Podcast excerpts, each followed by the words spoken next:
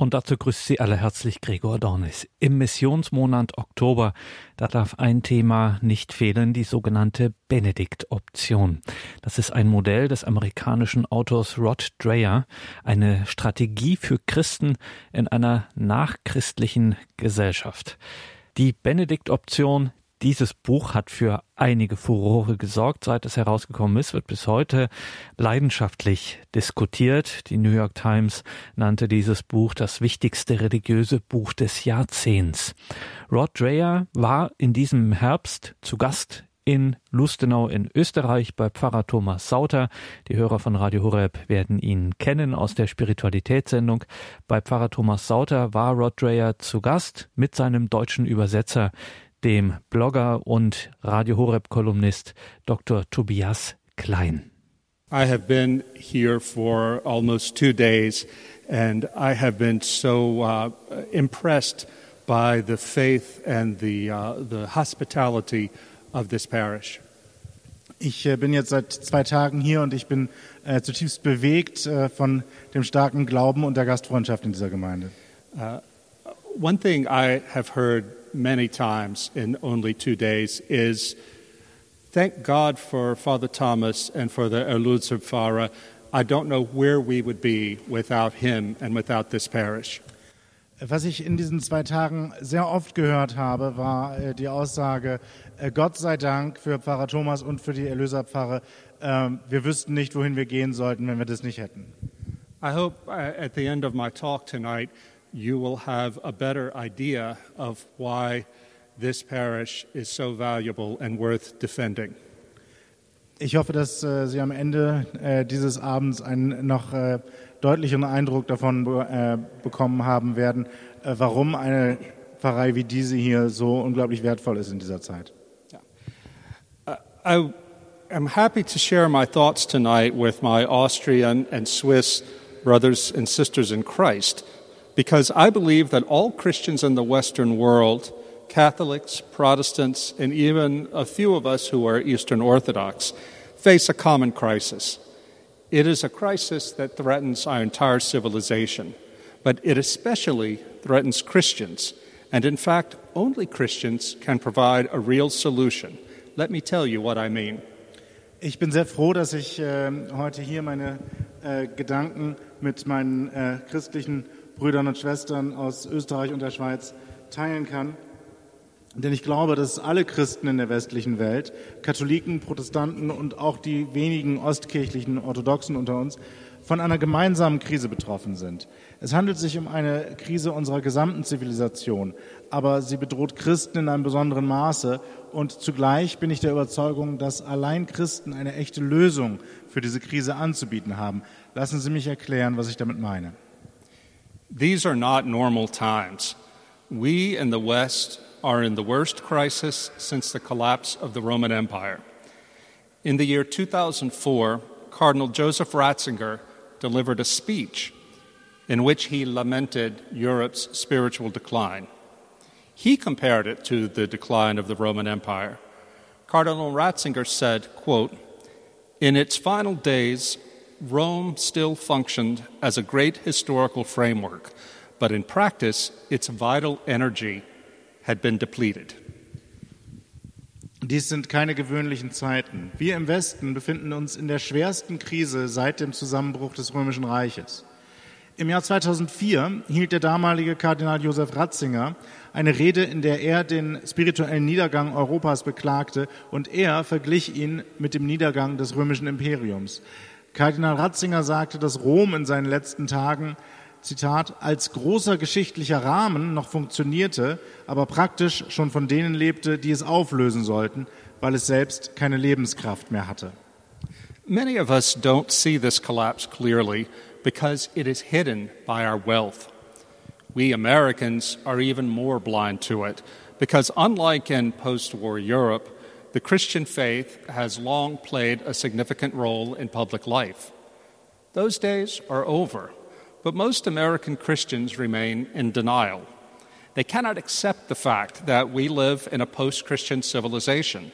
It's too frightening to contemplate. In my experience, European Christians who have lived through the 20th century de Christianization of their societies are much more realistic about the situation. But they have their own blind spots that prevent them from acting with the needed force and urgency. Viele von uns sehen diesen Zusammenbruch nicht in all seiner Deutlichkeit, weil unser Wohlstand ihn, ihn vor uns verbirgt. Wir Amerikaner sind sogar besonders blind dafür, denn anders als es in Europa nach dem Zweiten Weltkrieg der Fall war, hat der religiöse Glaube im öffentlichen Leben in Amerika noch lange eine bedeutende Rolle gespielt. Diese Zeiten sind nun vorbei, aber die meisten amerikanischen Christen wollen das noch immer nicht wahrhaben. Sie können die Tatsache nicht akzeptieren, dass wir in einer nachchristlichen Zivilisation leben. Es ist zu erschreckend, um es auch nur in Betracht zu ziehen. Meiner Erfahrung nach sehen europäische Christen, die die Entchristianisierung ihrer Gesellschaft durch das ganze 20. Jahrhundert hindurch miterlebt haben, die Situation weit realistischer. Aber auch sie haben bestimmte blinde Flecken, die sie daran hindern, mit der nötigen Energie und Dringlichkeit zur Tat zu schreiten. Let's be clear. The fundamental pillars of Western civilization are crumbling, none more severely than the church. Um es ganz klar zu sagen, die Grundpfeiler der westlichen Zivilisation bröckeln. Und in besonders dramatischem Ausmaß betrifft das die Kirche. Our crisis is actually a combination of crises. Im Grunde ist die Krise, von der wir hier sprechen, ein Zusammenspiel mehrerer Krisen. First, it is a crisis of meaning. In the High Middle Ages, Western man began to lose faith in the idea of a meaningful cosmos. Before then, people believed that God, in some mysterious sense, interpenetrated the material world. The entire universe was held together by God within Him. But around the year 1400, scholarly theologians and philosophers began to regard the material world as having no intrinsic meaning. It only had the meaning that we humans gave to it. This philosophical idea is called nominalism. Zunächst handelt es sich um eine Sinnkrise. Im Hochmittelalter begann der Mensch der westlichen Welt seinen Glauben an einen sinnerfüllten Kosmos zu verlieren. Bis dahin hatten die Menschen geglaubt, dass die materielle Welt auf geheimnisvolle Weise von Gott durchdrungen ist. Das gesamte Universum wurde von Gott und in ihm zusammengehalten. Um das Jahr 1400 jedoch begannen gelehrte Theologen und Philosophen, die materielle Welt so zu betrachten, als habe sie keinen ihr wesensmäßig innewohnenden Sinn, sondern nur den Sinn, den die Menschen ihr zuschreiben. Dieses philosophische Konzept nennt man Nominalismus. That sounds like an abstract point, something for philosophy professors to think about, not us. But over time, this metaphysical idea, nominalism, radically changed the world in many ways. The Reformation and the scientific revolution have their roots in this idea. And because of that, so does the Enlightenment. In this way, nominalism began to exile the presence of God from the world. After some centuries, people eventually lost confidence that truth existed objectively and could be known through faith and reason. Das mag sich sehr abstrakt anhören, wie etwas, wofür sich vielleicht Philosophieprofessoren interessieren müssten, aber nicht wir. Doch im Laufe der Zeit veränderte diese metaphysische Idee, der Nominalismus, die Welt tiefgreifend und auf vielfältige Weise. Sowohl die Reformation als auch der Aufschwung der Naturwissenschaften haben ihre Wurzeln in dieser Idee und somit auch die Aufklärung. In diesem Sinne war der Nominalismus der Beginn einer Verbannung der Gegenwart Gottes aus der Welt. Im Laufe der Jahrhunderte verloren die Menschen schließlich das Vertrauen darauf, dass eine objektive Wahrheit existiert und dass man diese mit Hilfe von Glauben und Vernunft erkennen kann. Now, if there is no ultimate objective meaning embedded in the natural world, then there are no natural limits. The only real limits are those set by our technological capabilities. Wenn nun die natürliche Welt keinen letztgültigen Sinn besitzt, dann gibt es auch keine natürlichen Beschränkungen. Dann sind dem Handeln des Menschen keine anderen Grenzen gesetzt als die seiner eigenen technologischen Fertigkeiten. The modern historian Yuval Noah Harari says that we can explain the modern world in terms of a business deal. People have exchanged meaning for power. That is, to gain the right to do whatever we desire with our bodies and with nature, we surrender the idea that objective meaning exists. We are free to do as we like, but the cost of that freedom is nihilism. Der neuzeitliche Historiker Yuval Noah Harari sagt, man könne die moderne Welt nach dem Modell einer geschäftlichen Transaktion erklären. Die Menschen haben Sinn gegen Macht eingetauscht. Das heißt, um das Recht zu erlangen, mit unserem Körper und mit der, mit der Natur zu machen, was immer wir wollen, haben wir die Vorstellung eines objektiv existierenden Sinnes aufgegeben. Wir sind frei zu tun, was uns beliebt, aber der Preis dieser Freiheit ist Nihilismus. In the 19th century, Dostoevsky and Nietzsche saw the future of the world without God. Dostoevsky, an Orthodox Christian, said, If God does not exist, then everything is permitted. Nietzsche was an atheist, of course, but he saw the death of God as the beginning of a time of terrible trouble for the West. The 20th century, with its false religions of Nazism and communism, was a fulfillment of his dark vision. Today, we continue to live out the consequences of God's so called death. Im 19. Jahrhundert haben Dostoevsky und Nietzsche die Zukunft einer Welt ohne Gott vorausgesehen. Dostoevsky, ein orthodoxer Christ, sagte, wenn es Gott nicht gibt, dann ist alles erlaubt. Nietzsche war natürlich Atheist, aber er sah den Tod Gottes als den Beginn einer Zeit fürchterlicher Wirren für die westliche Welt. Das 20. Jahrhundert mit seinen falschen Religionen des Nationalsozialismus und des Kommunismus war eine Erfüllung dieser düsteren Vision und bis heute erleben wir weiterhin die Konsequenzen des vermeintlichen Todes Gottes. A Polish historian told me recently that our civilization is like a kite flying high in the sky. As long as the kite is connected to the ground by a string, it can soar to the heights. But if the string is cut, it will fall to the ground.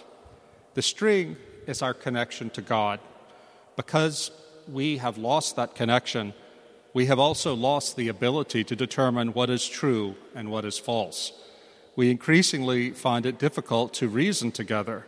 Our politics and our public life are driven by passions. Kürzlich sagte mir ein polnischer Historiker, unsere Zivilisation sei wie ein Drachen, der hoch in der Luft fliegt.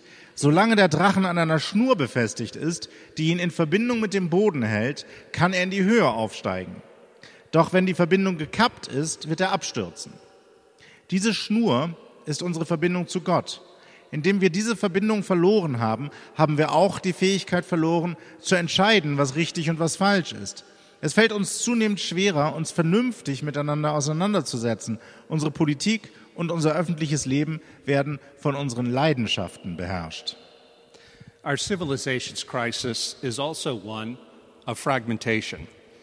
In our time, people have lost a sense of unity and of purpose. We no longer feel that we are part of a wider community. Radical individualism is the new normal. The old bonds of family and community have mostly dissolved. People today experience deep loneliness as our common condition. Die Krise unserer Zivilisation ist zudem auch eine Krise der Fragmentierung, der Zersplitterung. In unserer Zeit haben die Menschen den Sinn für Zusammengehörigkeit und eine gemeinschaftliche Bestimmung verloren. Wir fühlen uns nicht mehr als Teil einer größeren Gemeinschaft. Ein radikaler Individualismus ist die neue Normalität. Die alten Bindungen von Familie und Gemeinschaft haben sich größtenteils aufgelöst. Die Folge ist, dass die Menschen von heute eine tiefe Einsamkeit als allgemein verbreitetes Lebensgefühl erfahren. Globalist economics, liberal individualism, and the internet are tearing us apart. Christians are not immune. One prominent American sociologist who studies Christian belief has reported that for most American Christians under the age of 40, society is nothing more than a meaningless collection of individuals who seek to enjoy life.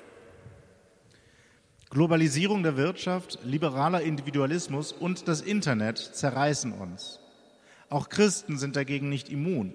Ein bedeutender amerikanischer Soziologe, der über den christlichen Glauben forscht, hat festgestellt, dass die meisten US-amerikanischen Christen unter 40 Jahren unter Gesellschaft nichts anderes verstehen als eine zufällige Ansammlung von Individuen, die danach streben, das Leben zu genießen. Our crisis is finally a crisis of identity. We have cut ourselves off from God, from our past, from our national history, from family, from our, the places where we live, and from any of the traditional sources of the self. We don't know who we are. Today, in the name of freedom, we even deny our biology as males and females. Und schließlich ist unsere Krise eine Identitätskrise. Wir haben uns von Gott abgeschnitten, von unserer Vergangenheit, der Geschichte unseres Landes, unserer Familie, unserem Wohnort und überhaupt von allem, was traditionell als Quelle des Selbst angesehen worden wäre. Wir wissen nicht, wer wir sind. Ja, im Namen der Freiheit leugnen wir heute sogar unsere biologische Identität als Mann und Frau. All of these crises are manifestations of what one critic has called liquid modernity. This critic, the late Zygmunt Bauman, says that the modern condition is one in which everything changes so quickly that it becomes impossible to find stability. The one who thrives in liquid modernity is the one who has no relationships and no commitments. He can go with the flow. Modern man is not a pilgrim, that is, a man who goes on a meaningful journey with others towards a certain destination, but rather he is a tourist who travels wherever his whims take him. All diese Krisen sind Ausdruck eines Phänomens, für das ein Kulturkritiker die Bezeichnung liquide Moderne geprägt hat. Dieser Kulturkritiker, der verstorbene Sigmund Baumann, sagte, der Zustand des modernen Menschen zeichne sich dadurch aus, dass alles sich so schnell verändere, dass es unmöglich werde, Beständigkeit zu finden. Der Mensch, der in der liquiden Moderne Erfolg hat, ist derjenige, der keine Beziehungen und keine Verpflichtungen hat. Er kann mit dem Strom schwimmen. Der moderne Mensch ist kein Pilger, das wäre jemand, der sich zusammen mit anderen auf einer sinnerfüllten Reise zu einem bestimmten Ziel befindet, sondern vielmehr ein Tourist, der sich hierhin und dorthin wendet, ganz wie seine Launen es ihm eingeben. This is nothing new. In his famous rule, St. Benedict of Nursia identified this kind of person as a gyrovag and called him the worst kind of monk. He goes from monastery to monastery without stability, taking what he can and then moving on. A gyrovag is responsible to no one and to nothing but himself. A gyrovag is lost. Das ist an sich nichts Neues. Der heilige Benedikt von Nursia bezeichnet diese Art von Menschen in seiner berühmten Ordensregel als Gyrovagen und nennt sie die schlimmste Art von Mönchen. Der Gyrovage zieht von Kloster zu Kloster ohne Beständigkeit. Er nimmt, was er kriegen kann und zieht dann weiter. Er ist für nichts und niemanden verantwortlich, außer für sich selbst. Ein Gyrovage ist verirrt. Our civilization is turning into a world of gyrovags. We are lost and adrift on the wide ocean of liquid modernity. Unsere Zivilisation ist dabei, sich zu einer Welt von Gyrovagen zu entwickeln. Wir treiben verirrt und haltlos auf dem weiten Ozean der liquiden Moderne. And this is why we need the wisdom of St. Benedict. Deshalb brauchen wir die Weisheit des heiligen Benedikt. The rule of St. Benedict is a way of life that offers everything that the Gyrovag refuses. It trains communities that live by the rule to discover meaning, truth, community, wholeness, and identity. The Christian faith is the solution to the postmodern crisis. And we may think of the rule of St. Benedict as a kind of algorithm that will make the solution possible for us today. Die Ordensregel des heiligen Benedikt stellt eine Lebensweise vor, die all das bietet, was der Gyrovage verschmäht. Sie leitet Gemeinschaften, die nach der Ordensregel leben, dazu an, Sinn, Wahrheit, Gemeinschaft, Ganzheit und Identität zu finden. Der christliche Glaube bietet die Lösung für die Krise der Postmoderne und wir können die Benediktsregel als eine Art Algorithmus betrachten, der diese Lösung für uns in der heutigen Zeit anwendbar macht. The rule is a source of life and hope for a dark, confused world, precisely because Benedict wrote it out of his own experience of the collapse of Roman civilization. Around the year 500, around three decades after the formal end of the Roman Empire, the young Christian Benedict went down from his home in central Italy to the city of Rome to finish his studies. Die Benediktsregel ist eine Quelle von Leben und Hoffnung in einer düsteren, verworrenen Welt. Und zwar gerade deshalb, weil Benedikt sie vor dem Hintergrund seiner eigenen Erfahrung des Zusammenbruchs der römischen Zivilisation schrieb. Um das Jahr 500, ungefähr drei Jahrzehnte nach dem formellen Ende des römischen Imperiums im Westen, brach der junge Christ Benedikt aus seiner Heimatstadt in Mittelitalien auf, um in der Stadt Rom seine Ausbildung zu vervollkommnen. What he found was a city consumed by decadence and chaos. Young Benedict feared that if he remained in Rome, that he would lose his faith. He turned his back to the city and went to live in the forest. There he would pray and seek the will of God. Eventually, he would found monasteries and write the famous Rule, which is a simple plan for monastic living. Was er vorfand, war eine Stadt, die von Dekadenz und Chaos verzehrt wurde.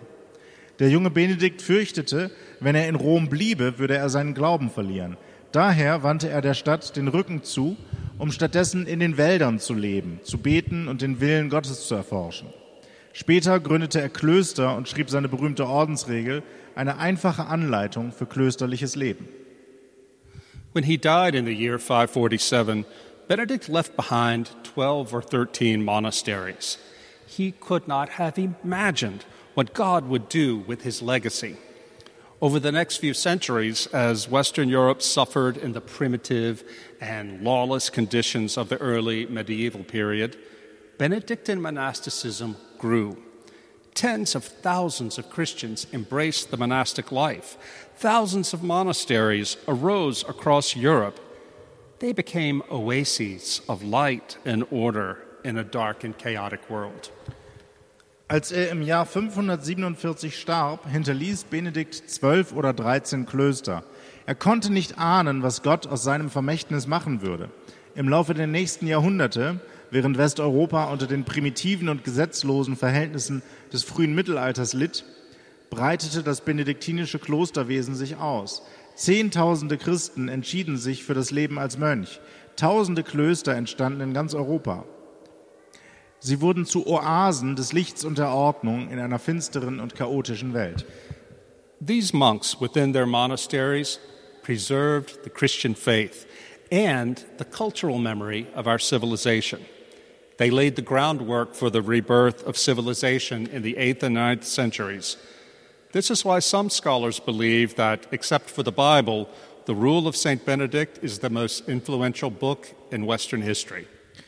Diese Mönche bewahrten in ihren Klöstern den christlichen Glauben und das kulturelle Gedächtnis unserer Zivilisation. Sie legten das Fundament für die Wiedergeburt dieser Zivilisation im 8. und 9. Jahrhundert.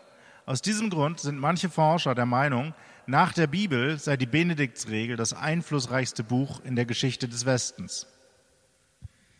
Benedict of Nursia saved the West, but he did not seek to do this. He did not want to make Rome great again. He was only a simple Christian, not even a priest, who sought a way to serve God in community amid a world where all certainties and moral structures were in collapse. The early Benedictine monks did not have a plan to save the world. They only wanted to save their souls by putting the search for God before all other things. Benedikt von Nursia hat die westliche Zivilisation gerettet. Dabei war das gar nicht sein Ziel. Er trat nicht mit dem Slogan Make Rome Great Again an. Er war bloß ein einfacher Christ, nicht einmal ein Priester der einen Weg suchte, Gott in Gemeinschaft zu dienen, inmitten einer Welt, in der alle Gewissheiten und alle moralischen Instanzen im Zusammenbruch begriffen waren. Die frühen Benediktinermönche hatten kein Patentrezept für die Rettung der Welt. Sie wollten bloß ihre Seelen retten, indem sie der Suche nach Gott die höchste Priorität vor allem anderen einräumten. To find God, they established a way of life that consecrated everything to his service. Prayer, work, study, worship, eating, living together, all of it was ordered by the rule to keep the members of the community always on an inner pilgrimage to unity with God. Theirs was a life of constant conversion. Um Gott zu finden, entwickelten sie eine Lebensweise, in der alle Aspekte des Lebens seinem Dienst geweiht waren. Gebet, Arbeit, Studium, Lobpreis, Mahlzeiten, gemeinsames Leben, all das wurde durch die Ordensregel geordnet, sodass das Leben der Mitglieder der Gemeinschaft eine ständige innere Pilgerreise zur Einheit mit Gott blieb. Dieses Leben bedeutete eine permanente Bekehrung. As I said a moment ago, the fruits of that conversion were shared throughout Western Europe over the next centuries. Benedictine monasticism spread widely. The monks did not only stay inside their monasteries, but rather they became a blessing to all the people around them. They taught the people how to pray most of all, but they also taught them how to cultivate gardens, how to build things, and, and how to do all kinds of things that people forgot after Rome's collapse. Wie ich gerade sagte, verbreiteten sich die Früchte dieser Bekehrung innerhalb der folgenden Jahrhunderte über das ganze westliche Europa. Das benediktinische Mönchtum fand weite Verbreitung. Die Mönche blieben nicht bloß in ihren Klöstern, sondern wurden zu einem Segen für alle Menschen in ihrer Umgebung. Vor allem lehrten sie sie zu beten, aber sie lehrten sie auch, wie man Gärten anlegte, Gebäude errichtete und noch allerlei andere Fertigkeiten, die die Menschen nach dem Zusammenbruch Roms verlernt hatten. I believe that today we lay people who live in the world have a lot to learn from the rule of St. Benedict and the historical example of the Benedictines. What I call the Benedict option is the choice that all Christians must make if we want to hold on to our faith in this new dark age. We must understand ourselves as exiles in a modern Babylon and develop ways of living that keep the faith alive through this long trial. Ich glaube, dass wir als Laien, die in der Welt leben, heute viel von der Ordensregel des heiligen Benedikt und vom historischen Beispiel der Benediktiner zu lernen haben. Das, was ich die Benedikt-Option nenne, ist eine Entscheidung, vor der alle Christen stehen, die in diesem neuen dunklen Zeitalter am Glauben festhalten wollen. Wir müssen uns als Verbannte in einem modernen Babylon betrachten und Lebensweisen entwickeln, die es uns ermöglichen, den Glauben durch diese lange Zeit der Drangsal hindurch am Leben zu erhalten. My friends, we are not monks. We are called to live in the world. But if we are going to live faithfully in the world, to be in the world but not of it, then we must spend far more time and effort in prayer, in study, in fasting, and the other things, and do, doing other things to root the faith deep in our hearts. Our spirituality must become more disciplined and, yes, more monastic. Wir sind keine Mönche. Wir sind zum Leben in der Welt berufen. Aber wenn wir dieses Leben in Treue zum Glauben führen wollen, wenn wir also in der Welt, aber nicht von der Welt sein wollen, dann müssen wir weit mehr Zeit und Mühe auf das Gebet, auf geistliche Lektüre, auf Fasten und andere Praktiken verwenden, die den Glauben tief in unserem Herzen verwurzeln. Unsere Spiritualität muss disziplinierter und ja klösterlicher werden. Let me give you a practical example of the Benedict option. Lassen Sie mich Ihnen ein praktisches Beispiel für die Benedikt-Option vorstellen. Three years ago, I visited the monastery of Norcia, the modern name of Nursia, St. Benedict's hometown. There, I talked to Father Cassian Folsom, who was at that time the prior. I explained my idea of the Benedict option to him and asked for his opinion. He said that I was correct. This crisis is severe. He said that any Christian family who wanted to survive this crisis with their faith intact must embrace some form of the Benedict option. Vor drei Jahren besuchte ich die Abtei von Norcia. Das ist der heutige Name von Nursia, der Heimatstadt des heiligen Benedikt. Ich sprach dort mit Pater Cassian Folsom, dem damaligen Prior. Ich erläuterte ihm meine Idee der Benedikt-Option und fragte ihn nach seiner Meinung. Er sagte, ich hätte recht. Diese Krise sei sehr ernst. Er sagte, jede christliche Familie, die in dieser Situation ihren Glauben bewahren wolle, müsse in irgendeiner Form die Benediktoption aufgreifen. Father Cassian told me to go over the mountains from Norcia to a city on the coast called San Benedetto del Tronto. There, I should meet a man named Marco Sermarini, the leader of a group of about 20 Catholic families who call themselves the Tipiloschi, after the example of the Blessed Pier Giorgio Frassati. Said Father Cassian, These Catholics are living out the Benedict option. Go see for yourself. Pater Cassian riet mir, von Norcia aus über die Berge in eine Küstenstadt namens San Benedetto del Tronto zu reisen und dort einen Mann namens Marco Sermarini aufzusuchen, den Leiter einer Gruppe von rund 20 katholischen Familien, die dem Vorbild des seligen Pier Giorgio Frassati nacheifern und sich die Tipiloschi nennen. Diese Katholiken leben die Benediktoption, sagte Pater Cassian zu mir. Geh hin und schau es dir an. So I did, and Father Cassian was right. The Tipiloschi are the best example of the Benedict option that I have ever seen. They all live in their own apartments in the city. They work in normal jobs and attend normal parishes on Sunday. But they have a strong sense of community. They started their own school, the Scuola Libera G.K. Chesterton. They have a clubhouse, Santa Lucia, where they gather for communal prayers, for the Mass, for Bible study, for feasting, for gardening together, for pilgrimages, and for plague sports. They serve the poor and create opportunities for others outside their community who need help. Das tat ich und Pater Cassian hatte recht. Die Tipiloschi sind das beste Anschauungsbeispiel für die Benediktoption, das ich je gesehen habe. Sie alle leben in ihren eigenen Wohnungen in der Stadt, üben normale Berufe aus und besuchen die Sonntagsmesse in normalen Ortspfarreien. Aber sie haben einen ausgeprägten Gemeinschaftssinn. Sie haben eine eigene Schule gegründet, die Freie Schule G.K. Chesterton. Sie unterhalten ein Clubhaus namens Santa Lucia, wo sie sich regelmäßig treffen, zu gemeinsamen Gebetszeiten, zur Feier der Messe und zum Bibelkreis, um Feste zu feiern, zu gemeinsamer Gartenarbeit, zu Wallfahrten und zum Sport.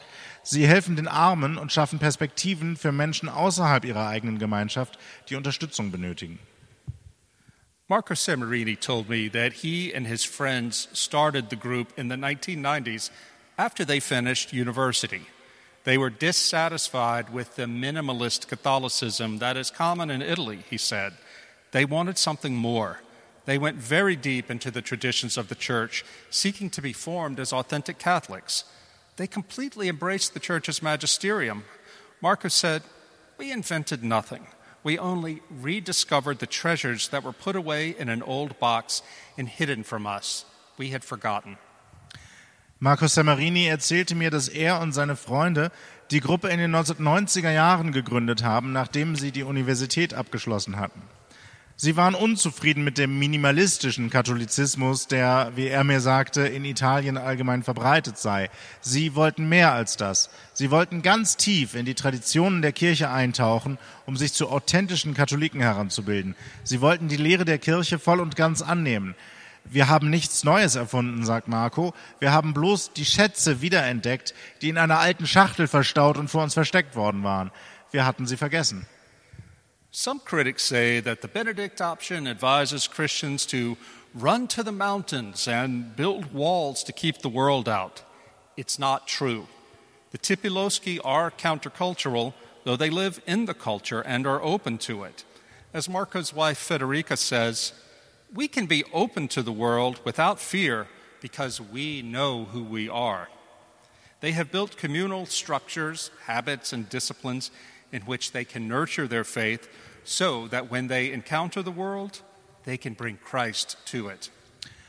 Manche Kritiker meinen, die Benediktoption empfehle Christen eine Art Flucht in die Berge oder lehre sie, Mauern zu errichten, um die böse Welt auszusperren.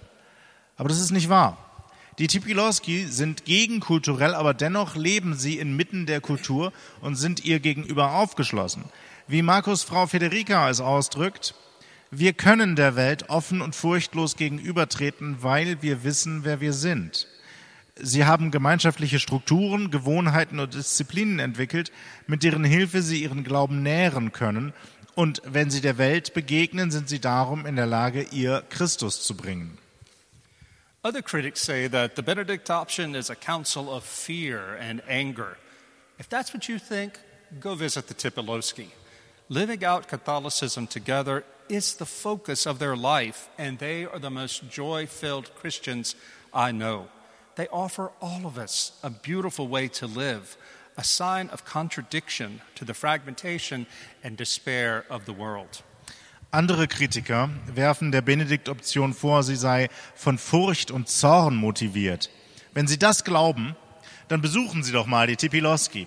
Den katholischen Glauben in Gemeinschaft auszuleben, ist der Mittelpunkt ihres Lebens und sie sind die freudigsten Christen, die ich kenne. Sie zeigen uns allen eine Lebensweise, die voller Schönheit ist, ein Zeichen des Widerspruchs gegen die Zersplitterung und Verzweiflung der modernen Welt. The Tipilowski show that the Benedict option does not depend on mastering complex theology to live faithfully and counterculturally. The spirituality of St. Benedict is simple. It can be lived by ordinary believers. But today, in the post Christian world, those believers must think of themselves as defined primarily by our commitment to Jesus Christ and the church and to each other. And they must live this out in regular practices. Christ cannot be part of our life, He must be our entire life. Anything other than that will not survive the disintegrating forces of globalization and liquid modernity. Das Beispiel der Tipilowski zeigt, dass es keiner ausgefeilten theologischen Kenntnisse bedarf, um im Sinne der Benediktoption glaubenstreu und gegenkulturell zu leben. Die Spiritualität des heiligen Benedikt ist simpel. Sie kann von ganz gewöhnlichen Gläubigen gelebt werden. Doch in der nachchristlichen Welt von heute ist es von entscheidender Bedeutung, dass diese Gläubigen sich in erster Linie durch ihre Hingabe an Jesus Christus im Rahmen der Kirche und füreinander auszeichnen. Und dies müssen sie in Form von regelmäßigen Praktiken ausleben. Christus kann nicht bloß ein Teil unseres Lebens sein, er muss unser ganzes Leben sein. Weniger als dies wird nicht ausreichen, um im Angesicht der zersetzenden Kräfte der Globalisierung und der liquiden Moderne zu überleben. My brothers and sisters, we have to read the signs of the times and act boldly. Meine Brüder und Schwestern, wir müssen die Zeichen der Zeit erkennen und unerschrocken handeln. Last year, when I was traveling through Europe, I met a German Catholic father of five children. He is a believer in the Benedict option. He told me that he and his Catholic friends do not have confidence that the institutional church will survive in Germany throughout this century. They believe that the faith will have to be carried on by families like theirs who have lots of children and who raise their children to be profoundly Catholic and consciously countercultural. Letztes Jahr traf ich auf meinen Reisen durch Europa einen deutschen Katholiken, Vater von fünf Kindern. Er glaubt an die Benediktoption. Er sagte mir, er und seine katholischen Freunde vertrauen nicht darauf, dass die institutionelle Kirche in Deutschland dieses Jahrhundert überdauern wird. Sie sind überzeugt, dass der Glaube in Familien wie den ihren weitergegeben werden muss. Familien mit vielen Kindern, die sie in einem vertieften katholischen Glauben und bewusst gegenkulturell erziehen. The German man told me that they are already creating networks of faithful Catholic families so that their children can meet each other as young adults and form faithful families of their own. Social science teaches us that no matter what a child's home culture is like, as children grow older, they are far more likely to adopt the culture of their peer group. And in contemporary Europe, the overwhelming majority of people who convert to fully practicing the Christian faith have at least some Christian background. Very, very few become Christian from a completely secular background. Dieser Deutsche erzählte mir, dass er und seine Freunde schon jetzt Netzwerke für gläubige katholische Familien aufbauen, damit ihre Kinder sich später einmal als junge Erwachsene treffen und eigene glaubenstreue Familien gründen können. Die Sozialwissenschaften lehren uns, dass Kinder unabhängig von der Kultur ihres Elternhauses mit hoher Wahrscheinlichkeit die Kultur ihrer gleichaltrigen Freunde übernehmen, wenn sie älter werden. Zudem zeigt es sich, dass im Europa der Gegenwart die überwältigende Mehrheit derjenigen Menschen, die sich zu einem umfassend praktizierten Christsein bekehren, zumindest zu einem gewissen Grad mit einem christlichen Hintergrund aufgewachsen sind. Nur sehr, sehr wenige Menschen mit einem vollständig säkularen Hintergrund finden den Weg zum Christentum. Basic cultural Christianity is necessary, but not sufficient. The Cambridge University social anthropologist Paul Connerton has found that communities that are most successful at preserving their faith and traditions in modernity are those that make their sacred story a matter of habit memory. To speak plainly, this means that Christians must make our faith not simply a set of disembodied ideas or something that we do on Sunday and holy days, but rather an entire lifestyle. All the traditional Christian uh, practices of Christian prayer, worship, and life serve the deep purpose of making our faith incarnate. We must recover them if we are to survive as a Christian people. Das heißt, ein gewisser Grundstock an christlich geprägter Kultur ist notwendig, aber nicht allein ausreichend. Der Sozialanthropologe Paul Connaughton von der Universität Cambridge hat festgestellt, dass Gemeinschaften am erfolgreichsten darin sind, ihren Glauben und ihre Traditionen in der Moderne zu bewahren, wenn ihre heiligen Überlieferungen in ihrem habituellen Gedächtnis verankert sind. Einfacher ausgedrückt heißt das, dass wir Christen unseren Glauben nicht einfach als ein Ensemble körperloser Ideen ansehen dürfen oder als etwas, das wir nur am Sonntag praktizieren, sondern vielmehr als eine umfassende Lebensweise. All die traditionellen Praktiken des christlichen Gebets, Gottesdienstes und des christlichen Lebens überhaupt sind zutiefst darauf ausgerichtet, unseren Glauben körperlich zu machen, ja ihn Fleisch werden zu lassen. Wir müssen diese Praktiken wiederentdecken, wenn wir als ein christliches Volk überleben wollen. These traditional practices constitute a kind of liturgy of everyday life. The liturgy is not only what we attend on Sunday in church. Broadly speaking, a liturgy is a set of practices that train us to desire what is good. In this sense, Benedictine monks make their entire lives explicitly liturgical.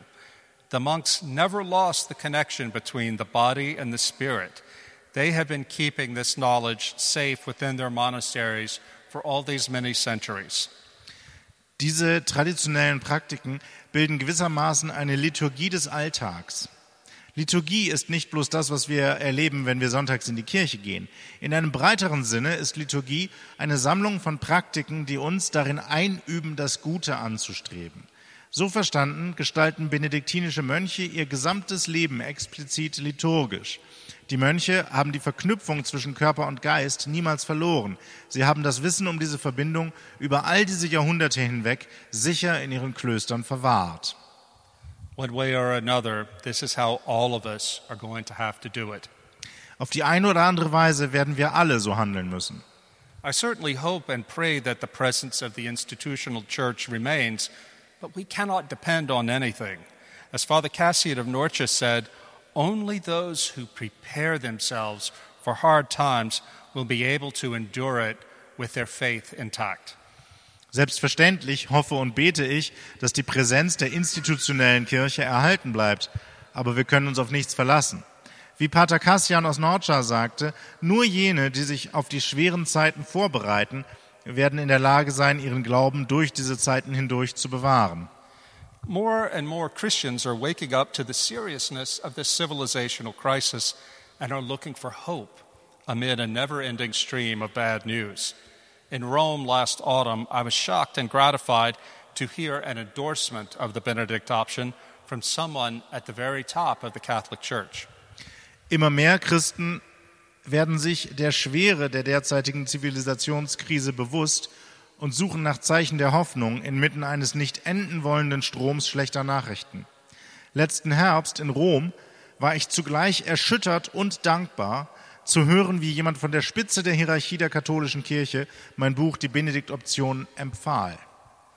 Archbishop Georg Gainsfein, as many of you know, is the personal secretary to Benedict XVI, a holy man that I believe to be the second Benedict of the Benedict option.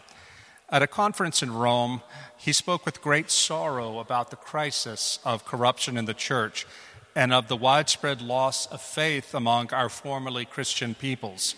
Monsignor Georg spoke of our time in terms that were frankly apocalyptic. Erzbischof Georg Genswein ist, wie viele von Ihnen wissen werden, der Privatsekretär Benedikts 16., eines heiligen Mannes, der, wie ich glaube, der zweite Benedikt der Benediktoption ist. Bei einer Konferenz in Rom sprach er, also Genswein, in tiefer Trauer über die Korruption in der Kirche und über den grassierenden Glaubensverlust in ehemals christlichen Völkern. Monsignore Genswein beschrieb unsere Gegenwart in Ausdrücken, die frei herausgesagt apokalyptisch anmuteten. He said that reading my book has been for him a source of consolation and inspiration in these painful days. Why? Because it draws on the deep wisdom and experience of the church to rescue us from the shipwreck of modernity. Er sagte, in diesen schmerzvollen Tagen sei es für ihn eine Quelle des Trostes und der Inspiration gewesen, mein Buch zu lesen. Warum? Weil es auf eine tiefe, weil es auf die tiefe Weisheit und Erfahrung der Kirche zurückgreift, um einen Weg zur Rettung aus dem Schiffbruch der Moderne aufzuzeigen. I shouldn't have been surprised that a faithful servant of Benedict XVI loves the Benedict option. As a younger priest, Father Joseph Ratzinger saw this catastrophe coming. In a 1969 speech broadcast on German radio, Father Ratzinger said that the church was already in crisis. He said that in the years to come, the church would lose many of its people, would lose its wealth, and lose its power. The church would be reduced to a small number of true believers who want Jesus Christ more than anything else and who live differently because they see more deeply. These true believers will be a light in the darkness and the seeds of true renewal, said the future Benedict XVI. Es hätte mich nicht zu überraschen brauchen, dass ein getreuer Diener Benedikts XVI. die Benediktoption liebt. Schon als junger Priester sah Josef Ratzinger die Katastrophe kommen. In einer Ansprache von 1969, die im Deutschen Rundfunk ausgestrahlt wurde, sagte Ratzinger, die Kirche befinde sich bereits in der Krise. In den kommenden Jahren, so prognostizierte er, werde die Kirche viele ihrer Mitglieder verlieren, ihren Reichtum und gesellschaftlichen Einfluss einbüßen. Die Kirche werde zu einer kleinen Schar wahrer Gläubiger zusammenschrumpfen, die Christus mehr begehren als alles andere und die anders leben, weil sie tiefer sehen. Diese wahren Gläubigen werden ein Licht in der Finsternis und die Samenkörner einer wahren Erneuerung sein, sagte der spätere Benedikt XVI. The Benedict option is not a strict formula. It will not look the same in all places. It must be creatively adapted to local circumstances. What all Benedict option Christians, Catholic, Protestant, and Orthodox, must have in common is this. First, they have made the choice to prefer nothing else to Jesus Christ. And second, they have committed themselves to creating new forms of spiritually disciplined community. Die Benediktoption ist kein Patentrezept. Sie wird nicht an allen Orten gleich aussehen. Sie muss auf kreative Weise den jeweiligen örtlichen Gegebenheiten angepasst werden. Was jedoch alle Benediktoptionschristen, seien sie katholisch, protestantisch oder orthodox, gemeinsam haben müssen, ist dies. Zunächst, dass sie sich dazu entschlossen haben, Jesus Christus allem anderen vorzuziehen und dann, dass sie es sich zur Aufgabe gemacht haben, neue Formen spirituell disziplinierter Gemeinschaft zu entwickeln. At the center of my book are the monks of Norcia. I write about the lessons that we ordinary Christians can take from their way of life. But they became a source of hope for me in a way I did not anticipate when I started writing the Benedict option. Im Zentrum meines Buches stehen die Mönche von Norcia. Ich schreibe über die Lehren, die wir gewöhnlichen Christen aus ihrer Lebensweise ziehen können, aber sie sind für mich noch auf eine besondere Weise zum Zeichen der Hoffnung geworden, die ich nicht voraussehen konnte, als ich begann, die Benedikt-Option zu schreiben. In the summer of 2016, when the first earthquakes began to strike the region around Norcia, cracks appeared in the walls of the monastery and basilica. The monks saw these cracks as warning signs they moved into tents just outside the walls of the town. Because of that, the monks were not inside the basilica at morning prayer on October 30th when the big earthquake struck and caused the basilica to collapse completely. Als im Sommer 2016 die ersten Erdbeben die Region um Nordschei erschütterten, zeigten sich Risse in den Mauern der Abtei und der Basilika. Die Mönche erkannten darin ein Warnzeichen. Sie schlugen Zelte außerhalb der Stadtmauern auf und so waren sie während des Morgengebets am 30. Oktober, als das große Erdbeben zuschlug, nicht in der Basilika, die durch das Erdbeben vollständig zerstört wurde. Because they read the signs of the times and removed themselves to a safer place, the monks survived. Now they are living in a new monastery on the side of the mountain overlooking Norcia. They view the ruins of the basilica as a symbol of the church in the modern world, and they are committed to rebuilding it. They received this catastrophe as a call to deeper holiness, to greater sacrifice, and more profound dedication to the Lord through the rule of Saint Benedict. Weil sie die Zeichen der Zeit erkannt und sich an einen sicheren Ort zurückgezogen hatten, haben die Mönche überlebt. Nun leben sie in einem neuen Kloster am Hang des Berges oberhalb von Norcia. Sie sehen die Ruinen der Basilika als ein Symbol für die Kirche in der modernen Welt und sie sind entschlossen, sie wieder aufzubauen.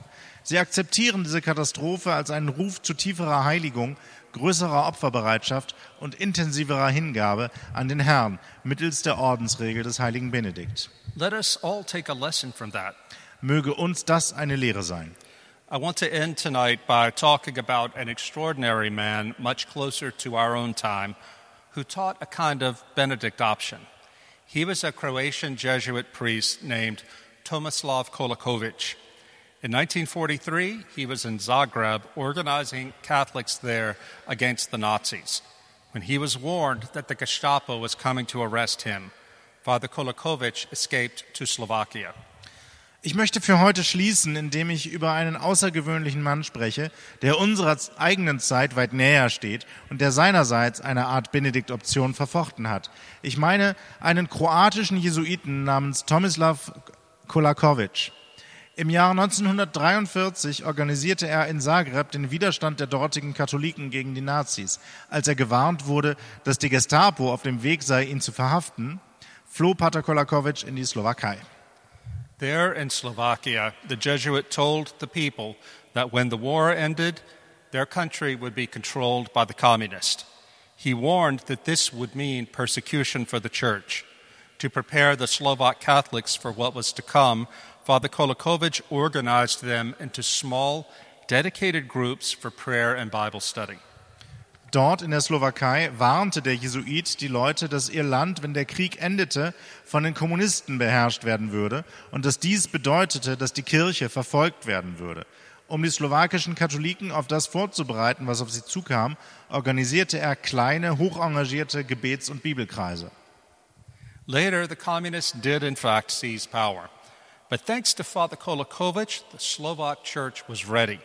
Men and women from Father Kolakovic's groups became the leaders of the underground church. Some of them went to prison for their faith. But the underground church kept the faith alive in Slovakia during the dark years of communist repression. When the first major demonstration against communism in Czechoslovakia occurred in 1988 in Bratislava, it was led by the underground church, by the children and grandchildren of Father Tomislav Kolakovic.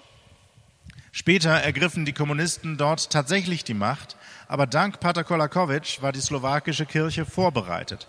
Männer und Frauen aus Pater Kolakovics Gebetskreisen wurden zu Leitern der Untergrundkirche. Einige von ihnen kamen um ihres Glaubens willen ins Gefängnis. Aber die Untergrundkirche hielt den Glauben während dieser düsteren Jahre der kommunistischen Unterdrückung am Leben. Als es 1988 in Bratislava zu den ersten großen Demonstrationen gegen die kommunistische Herrschaft in der Tschechoslowakei kam, wurden diese von der Untergrundkirche angeführt, von den geistigen Kindern und Enkeln Pater Tomislav Kolakovics. Do we Christians in the West today face persecution? We don't know. Perhaps, uh, I, I pray that we don't, but we have to be prepared for anything. The much more realistic threat facing us right now is the life or death struggle to keep the Christian faith alive in a Europe that has turned its back on God. Christianity in Austria and in Europe itself faces two great opponents rising Islam and secular indifference. Steht uns Christen im Westen heute Verfolgung bevor? Das wissen wir nicht. Vielleicht. Ich bete darum, dass es nicht dazu kommt, aber wir müssen auf alles vorbereitet sein. Eine weit realistischere Bedrohung für uns liegt in dem Ringen darum, den christlichen Glauben in einem Europa, das sich von Gott abgewandt hat, am Leben zu erhalten. Das ist ein Ringen um Leben und Tod. Die Christenheit in Österreich und in Europa insgesamt sieht sich zwei großen Gegnern gegenüber, dem aufstrebenden Islam und der säkularen Gleichgültigkeit. In 2017, speaking about the frightening growth of Islam in dechristianizing Austria, Cardinal Schönborn of Vienna said, quote, The Muslims would like to take advantage of our weakness, but they are not responsible for our weakness. Close quote. This is true. No Muslim is forcing Europeans to throw their Christian faith away. This is our fault. Im Jahr 2016 sagte Kardinal Schönborn, der Erzbischof von Wien, mit Blick auf das beunruhigende Wachstum des Islam im zunehmend entchristianisierten Österreich, Zitat, es ist klar, dass viele Islamisten gerne unsere Schwäche ausnützen würden, aber sie sind für unsere Schwäche nicht verantwortlich. Das ist wahr. Kein Muslim zwingt die Europäer dazu, ihren christlichen Glauben wegzuwerfen. Das ist unsere eigene Schuld. This will have epical consequences. Holy secular societies will not last. In the long term, Europe's future will either be Christian or Islamic. Europeans will either rediscover their ancestral Christian faith or submit to the religion of Muhammad. I see no realistic third option. You can't fight something with nothing. The mainstream culture of secularism, consumerism, hedonism, and individualism is ultimately nothing. Die Konsequenzen werden von epochaler Tragweite sein. Gänzlich säkulare Gesellschaften haben keinen Bestand. Auf lange Sicht wird Europas Zukunft entweder christlich oder islamisch sein. Entweder werden die Europäer den christlichen Glauben ihrer Vorfahren wiederentdecken, oder sie werden sich der Religion Mohammeds unterwerfen. Ich sehe keine realistische dritte Option. Man kann nicht mit nichts gegen etwas kämpfen. Die säkularistische, konsumorientierte, hedonistische und individualistische Mainstream-Kultur ist in letzter Konsequenz ein Nichts. The Benedict option is, in one sense, a defensive strategy to prepare believers to endure difficult times that are present now and that will only get worse. But it is also a strategy of evangelization. The gospel does not give ordinary Christians the option of hiding from the world. We must bring the light of Christ to those dwelling in the darkness, but we cannot give the world what we do not have. Ja, die Benedikt-Option ist einerseits eine Defensivstrategie, die die Gläubigen darauf vorbereiten will, schwere Zeiten zu überstehen, die schon jetzt da sind und die in Zukunft noch schlimmer werden. Gleichzeitig ist sie aber auch eine Evangelisationsstrategie.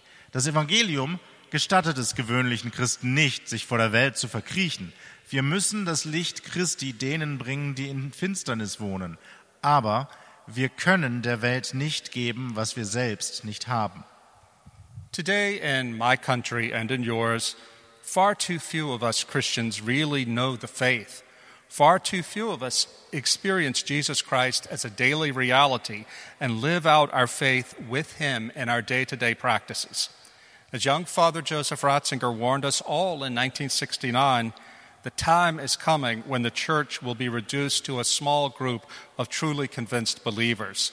And then the world will see that they are icons of our Lord, these believers, through which the light shines brightly and warmly in a world grown dark and cold. Heute gibt es in meinem Land ebenso wie in diesem hier allzu wenige Christen, die ihren Glauben wirklich kennen. Allzu wenige von uns erfahren Jesus Christus als Realität in ihrem Alltag und leben ihren Glauben in Gemeinschaft mit ihm in Form fester, regelmäßiger Praktiken. Wie der junge Priester Josef Ratzinger uns im Jahr 1969 warnte, kommt eine Zeit, in der die Kirche zu einer kleinen Schar wahrhaft überzeugter Gläubiger zusammengeschrumpft sein wird. Und dann wird die Welt erkennen, dass diese Gläubigen das wahre Abbild unseres Herrn sind, durch das das Licht hell und warm in eine finster und kalt gewordene Welt scheint. If we, if you and I are going to be these icons of Christ, then we have not one day to waste. St. Benedict is speaking to you and me in the prologue to his rule when he says, and this is a quote from the rule, Let us rise up then at long last, for the scriptures awakened us when they say, It is high time for us to arise from sleep. And let us open our eyes to the divine light and listen with attentive ears to the cautionary voice of God that every day tells us, If you hear his voice today, do not harden your hearts who has ears to listen, listen to what the Holy Spirit says to the church. And what does it say? Come and listen to me, sons. I will teach you the fear of the Lord. Run while you have the light of life, that the darkness of death may not overtake you. Wenn wir solche Abbilder Christi sein wollen, dann haben wir keine Zeit zu verlieren. Der heilige Benedikt spricht zu Ihnen und zu mir, wenn er im Prolog seiner Ordensregel sagt, das ist jetzt wörtlich zitiert aus der Benediktsregel, Stehen wir also endlich einmal auf. Die Schrift rüttelt uns wach und ruft, die Stunde ist da, vom Schlaf aufzustehen. Öffnen wir unsere Augen dem göttlichen Licht und hören wir mit aufgeschrecktem Ohr, wozu uns die Stimme Gottes täglich mahnt und aufruft. Heute, wenn ihr seine Stimme hört, verhärtet eure Herzen nicht. Und wiederum, wer Ohren hat zu hören, der höre, was der Geist den Gemeinden sagt. Und was sagt er? Kommt, ihr Söhne, hört auf mich, die Furcht des Herrn will ich euch lehren. Lauft, solange ihr das Licht des Lebens habt, damit die Schatten des Todes euch nicht überwältigen. If we remain still in this normal life, the faith is going to die. If we choose the radical path of St. Benedict and use our creativity to make it a way of life for us and our communities, we might yet live. Things are not going to improve for us if we just sit still and wait. We must run while we have the light of life. Wenn wir untätig bleiben, in unserem normalen Leben verharren, wird der Glaube sterben. Wenn wir uns für den radikalen Weg des heiligen Benedikt entscheiden und unsere Kreativität einsetzen, um daraus einen Weg für uns und unsere Gemeinschaften zu machen, haben wir eine Chance zu überleben. Unsere Lage wird sich nicht verbessern, wenn wir abwarten und Tee trinken. Wir müssen laufen, solange wir das Licht des Lebens haben. My Christian brothers and sisters, the time is now and the choice is ours. Meine Brüder und Schwestern in Christus, jetzt ist die Zeit und die Entscheidung liegt bei uns. Dankeschön. Ich danke Ihnen. Rod Dreyer war das vor wenigen Wochen in Lustenau in Österreich zu Gast in der Gemeinde von Pfarrer Thomas Sauter. Es übersetzte Dr. Tobias Klein. Tobias Klein, Sie kennen ihn, der Wochenkommentator, und er war auch heute zu hören in der Katechismusreihe bei Radio Horeb. Tobias Klein hat die Benedikt-Option, dieses Buch, um das es heute ging, eine Strategie für Christen in einer nachchristlichen Gesellschaft. Dieses Buch hat er übersetzt und erschienen ist Rod Dreyers Benedikt-Option im FE Medienverlag. Das Vorwort zu diesem Buch stammt von keinem geringeren als Erzbischof Georg Genswein. Natürlich ganz klar, die Infos zum Buch finden Sie in den Details zu dieser Sendung auf horeb.org, horeb.org, unser Internetauftritt da müssen Sie sowieso in diesen Tagen vorbeischauen, denn da gibt es auch jede Menge Hinweise, wie man sich ehrenamtlich für Radio Horeb engagieren kann, im Kleinen wie im Großen, je nachdem, was Ihre Talente sind, was Ihre Möglichkeiten auch sind. Wie auch immer Sie sich entscheiden, schauen Sie sich einfach an, was wir da für Sie aufbereitet haben. Vielleicht entscheiden Sie sich für ein Ehrenamt, kommen nach Balderschwang, lassen sich einarbeiten. Das wäre doch was, wenn Sie beim Team von Radio Horeb mit dabei wären. Wir freuen uns auf Sie. Und damit ist unsere Zeit schon ganz schön vorangeschritten. Wir müssen jetzt schauen, dass es um 21.30 Uhr gleich weitergeht mit der Reihe Nachgehört. Danke Ihnen allen fürs Dabeisein. Viel Freude hier im weiteren Programm wünscht Gregor Dornis. Und denken Sie immer daran, hören und handeln. Hören Sie noch oder handeln Sie schon?